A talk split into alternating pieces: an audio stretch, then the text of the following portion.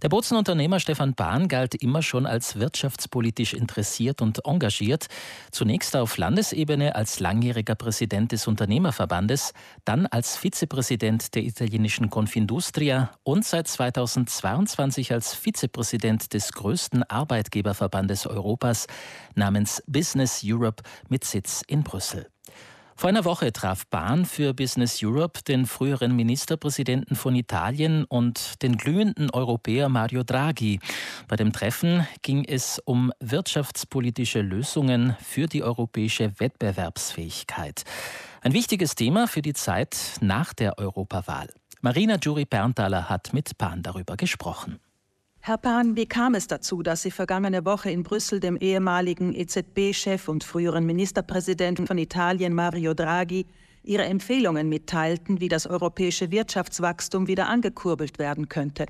Vor genau einem Jahr hat Ursula von der Leyen in Davos zum ersten Mal die Notwendigkeit angesprochen, dass Europa wieder eine Industriepolitik braucht.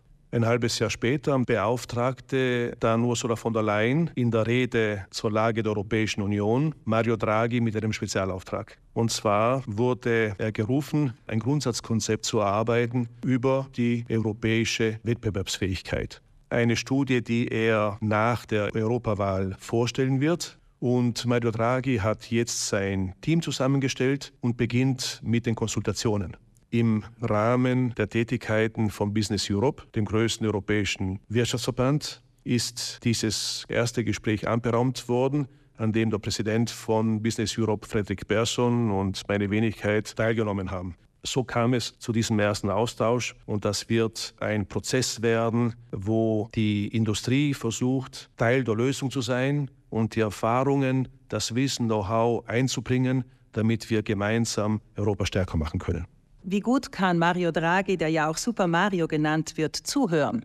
Mario Draghi hat äh, in einer Rede im vorletzten Jahr gesagt, ein guter Politiker kennzeichnet sich dadurch aus, dass er drei Eigenschaften hat, Bescheidenheit, Kompetenz und Mut. Und er lebt das vor. Ich habe in vielen Gesprächen mit äh, Spitzenpolitikern und Verantwortlichen auf nationaler Ebene, auf EU-Ebene kaum einen Menschen getroffen, der diese Ideale vorlebt.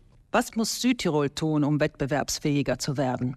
Südtirol braucht die gleichen Rezepte, die Europa braucht. Die Lage ist deshalb dramatisch, nicht hoffnungslos, überhaupt nicht, aber dramatisch, weil ein neues Phänomen in äh, Europa aufkreuzt. Neben den Wirren und Konflikten, die jeder kennt, die Kriege in der Ukraine und im Nahen Osten, die Energiekrise, gibt es vor allem ein schleichendes Symptom, das man nicht schnell erkennt, aber fatal sein kann. Früher gab es ein lautes Symptom und das war die Arbeitslosigkeit wenn die Arbeitslosenraten in die Höhe geschnellt sind, sind in ganz Europa, das ist in der ganzen Welt so, haben die Alarmglocken laut geläutet.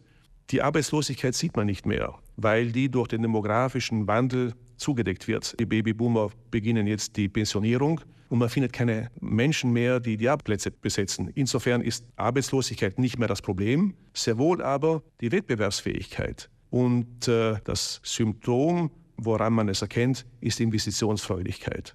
Wer aufhört zu investieren, hat keine Zukunft mehr. Und die Investitionsfreude in Europa ist dramatisch zurückgegangen. Wenn wir uns die Entwicklung des Bruttosozialproduktes, die Wirtschaftsleistung von Europa anschauen und sie mit den Vereinigten Staaten von Amerika vergleichen. So war Europa im Jahr 2008, das ist nicht lange her, um viereinhalb Prozent stärker als die Vereinigten Staaten. Im letzten Jahr haben uns die Vereinigten Staaten bei weitem überholt und sind schon um 5% größer. Das gilt es aufzuholen, weil diese Leistungsfähigkeit die Voraussetzung ist für sozialen Frieden und für die Generierung der sozialen Leistungen, die Europa besonders kennzeichnet und uns zum sozialsten Umfeld auf dem gesamten Globus macht. Und wie sieht die Entwicklung der Investitionen in Europa aus? Diese sind in den letzten Jahren um 66 Prozent gefallen und die der Vereinigten Staaten um 63 Prozent gewachsen. Was sind denn die Gründe dafür? Zum einen investiert man, wenn man Vertrauen hat und an die Zukunft glaubt. In äh, Europa gibt es chronische Probleme. Zum einen die Energie, die kostet in Europa zwei bis dreimal mehr als in den Vereinigten Staaten oder in China. Zum Zweiten der Verwaltungsaufwand In Europa zu arbeiten ist unheimlich komplizierter als vergleichsweise in den Vereinigten Staaten. Zur viel geforderten Entbürokratisierung. Die Forderung nach weniger Bürokratie kollidiert mit dem Wunsch der Menschen nach mehr Reglementierung und Gerechtigkeit. Wie realistisch ist das Ziel, in unserer Gesellschaft die Bürokratie wesentlich zu reduzieren? Diese bürokratische Bulimie müssen wir stoppen. Andere Länder wie die Vereinigten Staaten machen das nicht. Und da gehört wiederum der Schwerpunkt auf Subsidiarität. Vertrauen geben, dass man es auf unteren Ebenen regeln kann und Regelungen nur dort einführen, wo es unbedingt notwendig ist. Das gilt für jeden Bereich in der Bürokratie, das gilt für die EU-Ebene, das gilt für die nationale Ebene, das gilt auf der Landesebene genauso. Der Südtiroler Unternehmer und Vizepräsident von Business Europe, Stefan Bahn. Er unterstützt in einer Arbeitsgruppe Mario Draghi, die Wirtschaft in Europa wieder auf Vordermann zu bringen. Als ehemaliger EZB-Chef kennt sich Draghi in Europa gut aus und es gibt sogar Spekulationen, wonach Draghi die Präsidentschaft des Europäischen Rates oder der Europäischen Kommission anstreben könnte. Werden wir sehen nach der Europawahl Anfang Juni.